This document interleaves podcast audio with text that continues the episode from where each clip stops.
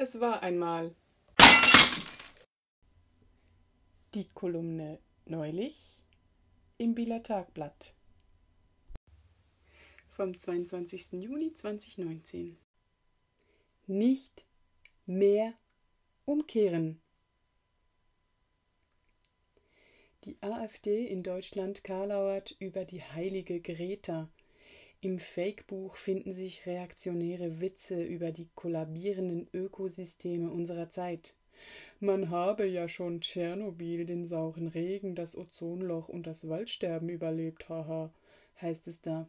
Schlussfolgerung: alles Klimahysterie und also bitte Händchen in den Schoß legen. Oder lieber noch ans Steuerrad. Oder besser noch an den Steuerknüppel eines Flugzeugs. Aber gut, versuchen wir es nachzuvollziehen. Agenda-Setting ist der Fachterminus. Man muss schließlich sogar als Politikerin, als Politiker rechtsaußen Themen bewirtschaften, die ein momentaner Hype sind. Aber da hört's auch schon auf mit dem Verständnis.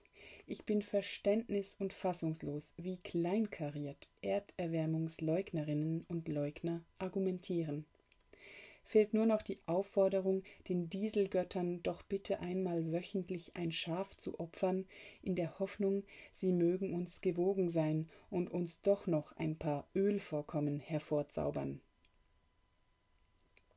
Genau weil Leute nicht gleichgültig waren in den 80ern wegen des Waldsterbens, haben wir heute in der Schweiz wieder zunehmende Waldflächen. Der rasante Schwund des Ozons, der zu einem regelrechten Ozonloch an den Polen führte, besserte sich durch das Montreal-Protokoll von 1987, das die Produktion von ozonschädigenden Chemikalien in Kühlgeräten weitgehend stoppte. Dies setzten ebenfalls engagierte Mitmenschen um. Keiner von denen legte seine Händchen in den Schoß.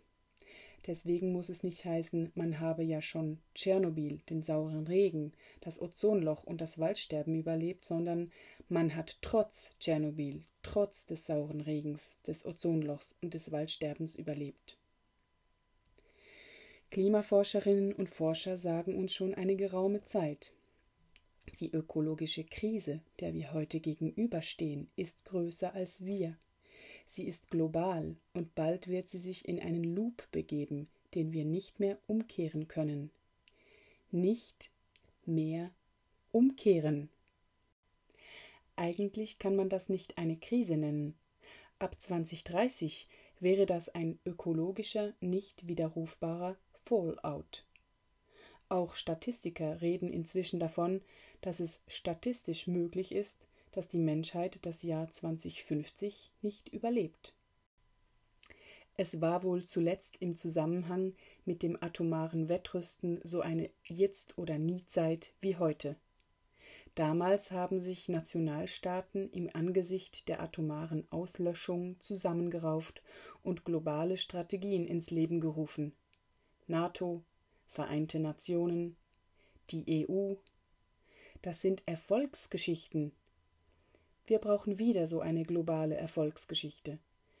Es sieht aber ganz danach aus, dass es diesmal nicht top-down, sondern bottom-up geschieht. Mich beeindruckt Greta Thunberg mit ihrem Handeln ohne ideologischen und egozentrischen Überbau. Tun, weil es zu tun ist. Es ist höchste Zeit für solche säkularen und vor allem junge Heilige.